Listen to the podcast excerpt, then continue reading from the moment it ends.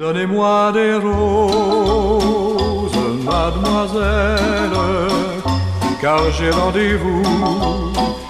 C'est très important. Bonjour Patrick Belrose.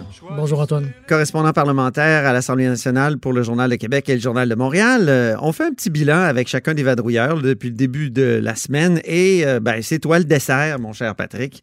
Et commençons, trop, trop gentil. commençons par euh, cette crise exceptionnelle, évidemment, qui, qui a frappé le Québec à partir du 12 mars. Ben oui, écoute, je pense pas que M. Legault ni personne s'attendait à vivre une ben telle crise. Toi, tu as été aux premières loges, tu as, fait partie des conférences de presse. Euh, Exactement, avec mes collègues. Je pense que Marc-André était celui qui était encore le plus aux premières loges, vu qu'il était modérateur pour euh, chaque point de presse avec M. Legault.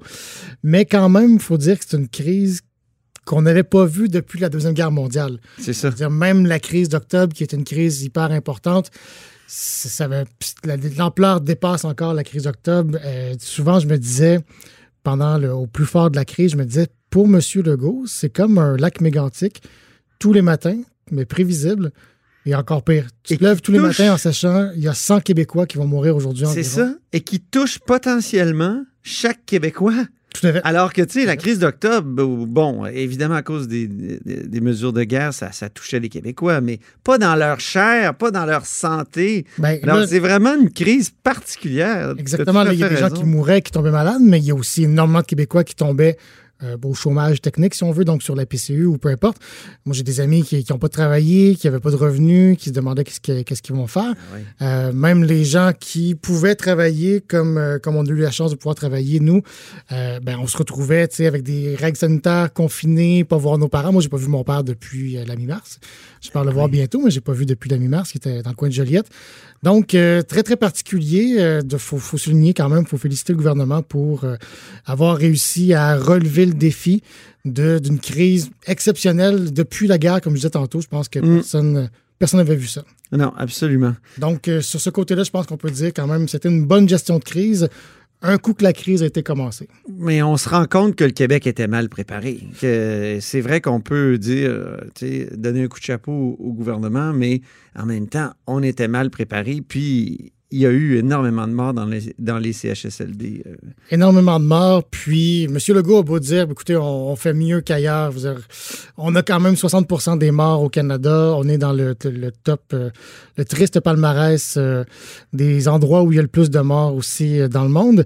Le problème, c'est c'est un petit peu avant. Puis je pense que Dr Arruda, Horacio Arruda, le directeur national de la santé publique, va se le faire reprocher quand même assez longtemps dans les différentes enquêtes qui vont peut-être avoir euh, lieu, dont celle du coroner en chef qui est annoncée euh, hier. Euh, d'une part, ben, il y a quelque chose qui paraît très très mal, c'est le voyage et les vacances de M. Arruda au Maroc dans les jours qui ont précédé la crise. Il est revenu le 8 mars de mémoire. Ça, c'était Et le 12, on était confinés évidemment, on va nous dire qu'il était quand même au bout du fil, qu'il suivait ça, j'ai aucun doute, mais il n'était pas sur place pour préparer la crise, pour préparer le gouvernement. La réunion a eu lieu de mémoire, encore une fois, le 9 mars, donc euh, trois jours avant que la crise mm-hmm. soit déclarée. Ça, je pense que ça, va lui faire mal. Et l'autre euh, l'autre endroit où le bas blesse, c'est l'achat d'équipements. Euh, Monsieur Arruda a expliqué, ben, écoutez, euh, pour la HR1, je me suis fait reprocher d'avoir acheté trop d'équipements. Cette fois-ci, on en a acheté moins. Je pense qu'il y avait quand même moyen de créer une réserve stratégique, de dire, ben, on a des masques, on a des blouses, on a tout ce qu'il faut, des, des gants. on les garde en réserve. Et quand arrive le temps où on voit que l'expiration approche, ben là, on les écoule dans les hôpitaux, on en rachète d'autres. Je pense que ça, ça semble assez logique d'agir de cette façon-là. J'imagine que pour la suite des choses, c'est ce qu'on va faire. Ça n'a pas été fait cette fois-ci, donc on s'est retrouvé avec des directives qui parfois semblaient aller un peu à contresens. Oui, c'est mêlant. aux gens, portez pas le masque ben N95. Pourquoi, si c'est mieux? C'est parce qu'on n'avait pas. Euh, on n'avait pas assez de, de, d'équipement pour les gens en CHSLD, même si dans les mm-hmm. hôpitaux, ça semblait, ça semblait mieux. Donc, à ce niveau-là, on était quand même assez mal préparé. Et un truc plus anecdotique, mais quand même qui me chicote depuis, euh, depuis quelques semaines. Le huis clos du budget. On se disait tous, ben, c'est un peu particulier, le huis clos du budget. Le 10 mars. Oui, pour expliquer aux gens. Moi, je partais en France cette journée-là. je m'en allais faire des tournages là-bas. Exact. J'en suis revenu avec la COVID. Exactement. euh, juste pour expliquer aux gens ce que c'est le huis clos du budget, le fond, c'est que les journalistes et euh, la haute fonction publique et plusieurs élus aussi sont réunis ici au Palais des Congrès. dans un, un gros briefing clos, technique. Gros briefing technique pour expliquer un peu, pour prendre le temps de lire le budget de l'État et se faire expliquer un peu ce que c'est. Et là, dans le fond, on se dit, ben, écoutez, ils étaient au courant de la situation. Ils savaient qu'on allait peut-être pas confiner à ce moment-là, mais qu'on allait prendre des mesures hyper importantes. Et on a réuni dans un huis clos environ 1000 personnes qui représentent la haute fonction publique, les journalistes et de nombreux élus, dont euh, le ministre des Finances. Heureusement, il semble bien qu'il n'y ait pas eu de contamination à la suite de cette. De Exactement, ce mais ça aurait pu être une décision hein, assez désastreuse s'il a fallu qu'on. Ben oui, on a un collègue qui rentrait d'Italie qui rentrait d'Italie, un autre collègue qui revenait d'Allemagne. Oui. Exactement. S'il avait fallu, par exemple, que toute la haute fonction publique du ministère des Finances, du Conseil du Trésor soit affectée euh, en pleine pandémie, ça aurait été, ça aurait été euh, une crise difficile à gérer. Ben oui, exactement. Il y a quand même euh, des très bons points positifs. Comme je disais tantôt, le, le problème, je pense, c'est plus avant la gestion en tant que telle mm-hmm. a quand même été assez bien. Monsieur Legault s'est avéré, avéré, un leader euh, très efficace. Il a su convaincre les Québécois, peut-être même un petit peu trop bien quand on se souvient que quand est venu le temps de déconfiner, ben, les Québécois étaient tellement convaincu qu'il fallait rester confiné, qu'on voulait pas renvoyer les enfants à l'école, qu'on voulait pas réouvrir. Oui. Donc, il a fait un très, très bon travail. Il était un bon pédagogue. M. Legault est en politique depuis très, très longtemps, donc il sait très, très bien expliquer mm -hmm. euh, aux Québécois ce qu'il faut faire, pourquoi il faut le faire, c'est leur parler. Juste t'amener à imaginer ce que ça aurait été si ça avait été Philippe Couillard qui avait été euh, à la tête de l'État à ce moment-là, qui avait une moins grande, grande, moins grande cote d'amour, qui était un peu moins euh, suivi par les Québécois. Je ne suis pas certain si ça aurait été aussi bien si les Québécois auraient suivi de la même façon, sans broncher. Ah, euh, au Parti libéral, euh, moi, il y a des anciens conseillers qui m'ont dit on s'est fait taper dessus parce qu'on était un gouvernement de docteurs. Ben, pendant une pandémie, ça aurait peut-être été bien d'avoir des docteurs à, et ça aurait peut-être inspiré confiance. En effet, c'est un bon point. C'est une bonne façon de voir les choses, mais. Tu sais, il y aurait eu Couillard, Barrette, euh, donc euh, Gaétan Barrette comme ministre de la Santé. Bolzuc aussi euh, au tout début et, du gouvernement. Et puis, il y avait aussi M. Iglesias, Iglesias, qui était le, le, secrétaire général du gouvernement, qui était un médecin spécialiste. Exactement, c'est vrai. Mais parlant de docteur, je vais revenir sur Dr Arruda. Donc, on a dit au tout début, bon, peut-être que la planification n'a pas été optimale. Par contre, en tant que, que, que, personnage, si on veut le dire comme ça, je pense que M. Arruda était la bonne personne pour que les Québécois écoutent. On a vu par, euh, à l'occasion d'autres représentants de la santé publique qui l'ont remplacé de façon tout à fait compétente, mais qui n'avaient pas le côté un peu flamboyant de Dr Arruda, qui était très divertissant, qu'on aimait écouter pour oui. pas, ses anecdotes, ses tartelettes portugaises dont on se souvient. Donc, ça fait en sorte que les Québécois... Ah, au début, c'était vraiment, ça dédramatisait, puis en même temps, ça nous conscientisait. C'était un mélange des deux qui est formidable. Exactement, ouais. avec euh, M. Legault qui était le leader pédagogue, Dr Arruda qui était divertissant, qui tapait sur la courbe. On se souvient quand il se tapait sur la main puis qui voulait aplatir la courbe. Ben, ça faisait des bonnes clips télé qu'on mmh. avait envie d'écouter. Ça faisait qu'on avait envie d'écouter le point de presse de 13 heures. Donc, pour ça, je pense qu'on a eu les, bonnes personnes au bon endroit. Oui. Mais beaucoup de directives qui ont changé en cours de route, ça a été mêlant et j'ai vu les caricatures là euh, récemment et c'était exact, ça exprimait extrêmement bien euh, le problème, c'est-à-dire que est-ce que c'est un mètre, est-ce que c'est trois trois familles différentes? Est-ce que c'est est-ce qu'on porte le masque ou est-ce qu'on le porte pas? Il y, a, eu énormément de volte-face. On peut comprendre là parce que c'est un phénomène qui est insaisissable. C'est une nouvelle une nouvelle euh, c'est un nouveau virus. Exact. Je pense pas que ça, ça a fini par un peu gruger la confiance de la population. Mm -hmm. Comme tu disais, c'est un peu inévitable. La situation évolue rapidement. On prend une décision aujourd'hui, demain. On prend une décision aujourd'hui, demain, peut-être que la situation va être différente. Par contre, et, il y a aussi le fait, je voulais dire, que dans le fond, quand les Québécois ont commencé à voir qu'il y avait de moins en moins de cas, ben on a commencé à se dire, ben, écoutez, est-ce que c'est vraiment nécessaire d'avoir telle telle mesure? Mm -hmm. Mais il y a des décisions qui sont difficilement explicables. Par exemple, euh, moi, je me souviens que le 6 mai, quand euh, Geneviève Guilbeault a annoncé qu'on allait finalement pouvoir permettre aux enseignants, aux éducatrices de 60 à 69 ans de revenir dans les classes, dans les CPE. on s'est tous dit, ben, ça fait des semaines que M. Legault nous dit les gens vulnérables, c'est à partir de 60 ans, les grands-parents doivent pas prendre leurs petits-enfants dans leurs bras. Et là, tout d'un coup, il y a un besoin de main-d'œuvre et on dit, ah non, la santé publique, finalement, a abaissé l'âge à 60 ans. Je me souviens, moi, je suis revenu au bureau puis j'ai dit à mes collègues, ben, j'ai l'impression que les Québécois suivront pas. Ce coup-ci, j'ai l'impression qu'ils suivront pas. Et la semaine, la semaine suivante, M. Legault est venu nous dire ben, écoutez, euh, on recommande fortement de porter le masque dans les lieux publics.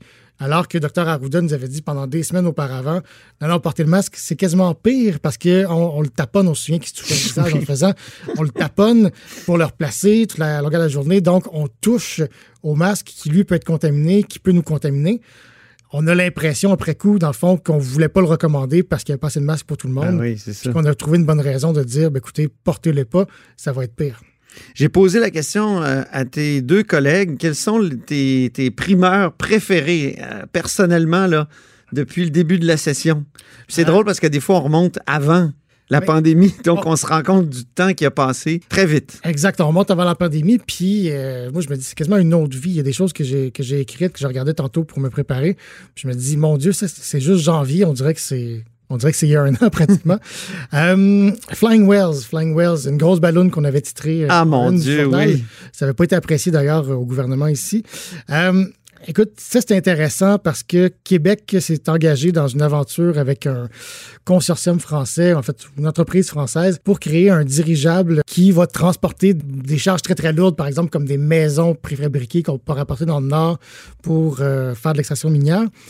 Ce qui est intéressant, c'est qu'on a creusé un petit peu, puis on s'est aperçu en fait que le projet avait été proposé sous le grand couillard et qui avait été soumis à un comité d'experts et que le comité avait dit ça fonctionnera pas. Euh, d'un point de vue technique déjà, c'est très compliqué parce que quand tu décharges une, une, charge, une charge lourde, il faut que tu le remplaces par un autre euh, un contrepoids, si on veut, donc de l'eau, d'autres euh, d'autres produits. Il disait ça va être compliqué à faire. En plus, d'un point de vue économique, est-ce qu'on en a vraiment besoin? Donc, on a fait un texte là-dessus. Comme je disais tantôt, euh, ça n'a pas été apprécié. M. Legault, M. Fitzgibbon, le ministre Fitzgibbon ont défendu leur projet, mhm. mais on n'a toujours pas réussi à nous trouver un expert qui nous dirait publiquement oui, c'est un bon projet, on l'appuie. Euh, le Grand Legault prétend qu'ils ont plusieurs experts. On attend toujours d'avoir euh, un seul, une seule personne qui Il va y avoir des suites, publiquement là-dessus. Deux autres euh, sujets rapidement. Les médecins en Ontario et les maisons des aînés. Les maisons des aînés, c'est très récent. C'est vrai que c'est très bon, ça. Mais les médecins en Ontario, c'est parce que Monsieur Legault, en fait, le gouvernement Legault prépare une réforme de la rémunération des euh, médecins de famille ici au Québec pour y aller par capitation, en fait, en partie par capitation. Ça signifie qu'un médecin, plutôt que d'être payé seulement à l'acte, serait payé pour la prise en charge d'un groupe de patients. Et c'est vrai qu'en Ontario, il y a un meilleur accès aux médecins. Sauf qu'on vante souvent ce, modèle-là. Et nous, on été vérifiés. On s'est aperçu, en fait, que la vérificatrice générale euh, là-bas avait dit écoutez, oui, il y a un meilleur accès aux médecins, il n'y a pas de doute. Par contre, c'est pas vrai qu'il y a un meilleur accès le soir et la fin de semaine comme Québec prétend que ça va être le cas. Et ça a coûté surtout beaucoup plus cher, de mémoire, environ 500 millions de plus. Donc, euh, on a fait un, texte là-dessus pour expliquer que oui, c'est un meilleur système, mais ça ne va pas venir tout régler, surtout quand on sait que ça peut bien fonctionner si on force les médecins à passer au mode par capitation. Ça fonctionne moins bien si on leur laisse le choix entre paiement à l'acte et capitation. En général, les gens sont pas fous, ils choisissent le système qui fonctionne le mieux pour eux, qui est plus payant pour eux. En Ontario, ça n'a pas été un gros succès à ce niveau-là du point de vue euh, du coût qui s'est coûté à l'État. Une autre bataille euh, en vue avec les médecins, probablement. Exactement. Les maisons des aînés, donc, ils vont coûter Oui, en terminant, ben ça, écoute, c'était en début de semaine, c'était ben oui. hier. En mais on n'a pas parlé, je suis content, je t'ai pas reçu pour ça, puis ça vaut la peine. Ben écoute, c'est que, en fait, euh, le coût de la promesse électorale de la CAQ a explosé de 50% C'est toujours 2600 places qu'on veut créer dans ce nouveau concept qui va venir remplacer les CHSLD. Par contre, plutôt que d'en créer une trentaine comme promis en campagne électorale, on va créer toujours 2600 places, non même nombre de places que promis, mais dans 48 établissements. Donc, de petites maisons, des fois à 48 personnes, des fois dans les régions plus éloignées à 20 personnes ou même 9. Euh, je crois que c'est aux îles. Mais donc, ça fait exploser le coût de 50% euh, On a posé la question à Mme, euh, Madame Blais hier. Elle dit ben, écoutez, oui, il y a le fait qu'on fait plus d'établissements, mais c'est aussi parce qu'on veut mieux les protéger contre les futures pandémies. Donc, euh, avoir des installations qui vont permettre de mieux euh, résister aux futures éclosions euh, d'un virus. En terminant, il y a Marc-André Gagnon qui nous a proposé le nom d'une personne qui a profité de la pandémie. C'était Marie-Ève Proux, la ministre qui avait un roulement incroyable dans son cabinet. C'était fou. Donc, beaucoup de bisbilles au cabinet. Toi, tu as un autre nom? Quelqu'un qui a profité de la pandémie, c'est-à-dire l'éclipse. Exact. Il y a des gens qui se sont fait oublier. Je, pense qu'ils sont heureux de s'être fait oublier pendant la pandémie. Euh, j'ai choisi Fatima Oudepépin, donc notre déléguée générale du Québec à Dakar. Oui. Euh, en fin février, 24 février, Radio-Canada avait sorti euh, un rapport assez accablant sur les, les premiers les premiers mois de Mme Mouda Pépin à Dakar pour dire en fait que, ben, de un, Mme Mouda Pépin avait refusé de rester à la résidence officielle du Québec euh, sur place, euh, préférait dormir à l'hôtel. Il y avait des, euh, des rapports avec ses collègues qui Eh étaient oui. extrêmement tendus, des gens qui ont démissionné. On parlait d'un climat de travail délétère et aussi euh, insultes euh, aux gens du Sénégal. J'ai vu des articles là-dessus Oui. de gens du Sénégal qui, qui disaient on nous interdit de parler Wolof, donc la langue locale, Ça va bien? dans- à la délégation. Mais il y a eu la pandémie. Exact. Et donc, Québec avait euh, lancé euh, un audit interne pour voir euh, comment ça se passe au Sénégal. Et comme tu dis, il y a eu la pandémie. Donc, pour l'instant, ça a été oublié, mais évidemment, on a des journalistes qui n'oublient pas. Donc, il y aura des suivis qui seront faits là-dessus euh, au cours des prochaines semaines. Formidable. Merci beaucoup, Patrick Belrose, euh, pour ce bilan. Puis, euh, on te souhaite un excellent été euh, en pandémie. là. C'est sûr que. Mais, mais tu as un vélo, donc. euh, Oui, exactement. Mais on va rester aller. au Québec plutôt que d'aller en Italie, comme prévu. Exactement. Donc, correspondant parlementaire à l'Assemblée nationale pour le Journal de Québec et le Journal de Montréal. Vous êtes à l'écoute de là-haut sur la colline.